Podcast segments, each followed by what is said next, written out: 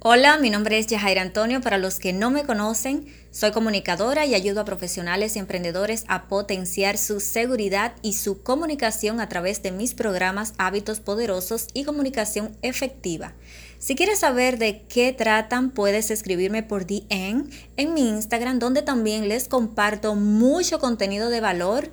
Y señores, ya es un nuevo día, un día más para vivir tu vida y aprender a vivirla en plenitud, dejando de vivir las de los demás. Este es el tema de hoy en nuestro nuevo episodio de Hábitos Poderosos para que te empoderes de la magia que hay en ti. Si aún no lo has descubierto y no lo sabes todavía, es posible hacerlo siempre y cuando quieras moverte un poquito y poner de tu parte, pues así es que lo vas a lograr.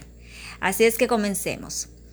Miren, se deja de vivir la vida propia cuando pones sobre tus hombros las cargas ajenas. Imagínate que de tu familia eres la única persona que se preocupa por papá, mamá, abuelo, el tío, el sobrino, la sobrina, el vecino y hasta el perro de la casa si lo hay. Y esto es un caso hipotético si no lo estás viviendo ya. Aquí tú dispones de tus energías, de tus recursos, de tu tiempo y de tus pensamientos y pones por encima de las tuyas todas las necesidades de los demás que haya que resolver. Aquí te conviertes en el superhéroe de la familia. ¿Te suena eso por ahí? Si conoces a alguien que esté pasando por eso. Y son de los que se olvidan completamente de sí mismos. Y ojo, no está mal ayudar, no está mal preocuparse. Lo que está mal es intentar cambiar al otro, que no va a cambiar porque no le da el deseo. Aprendan a vivir con eso. Y no está mal ayudar económicamente, pero sí que todo lo que ganas y trabajas sea para resolver las cosas de otros y de los demás. Estos se recuestan, oye, recuerda esto, siempre se van a recostar sobre tus hombros desde que encuentran al superhéroe. Y por supuesto, tú asimilas que eres el único responsable de llevar esa carga, tanto económica como emocional. Y esto quiere decir es que dejas de lado tus necesidades y tus prioridades, incluso dejas de pensar en ello, porque has asumido para tu vida las prioridades de otros. Pero ese papel no te lo ha dado nadie. Ese papel lo has asumido tú solo. Tú solo has decidido llevar esa carga. Y te diré la realidad que vive una persona que conocí en el trabajo y quiero que te veas en ese espejo y te preguntes si así es que quieres seguir viviendo. Que como esta persona, hay muchas personas que se encuentran en esa posición de su vida. Ella trabaja y trabaja y todo lo que gana es para su tía, que es como su madre según dice ella. Pero esa tía sutilmente le controla todos sus ingresos. Esa chica no invierte en ella ni un peso, ni para su ropa, su cabello, ni darse un gusto. De hecho, se cortó el cabello al rape. Y si compra algo, dice que es para su tía, incluso hasta productos para cabello. Qué ironía, ¿verdad? Entonces, ella literalmente se tiró al abandono total. Y su tía, por supuesto, se ha recostado sobre ella. Este tipo de personas no alientan para nada del que se benefician a que hagan su vida y piensen un poco en ellos, se vuelven los merecedores de todo lo suyo, de sus energías, de su tiempo, de su dinero, la disponibilidad y hasta de sus pensamientos.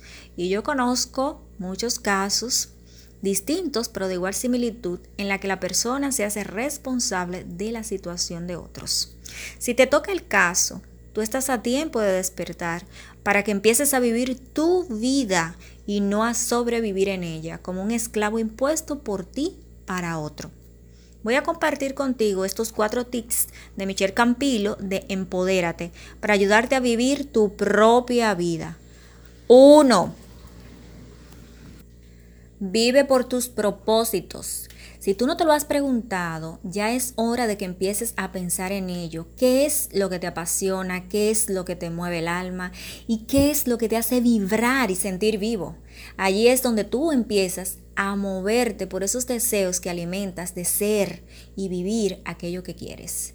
Así es que es tu decisión, ese es el detonante para poner en marcha tu propósito de vida.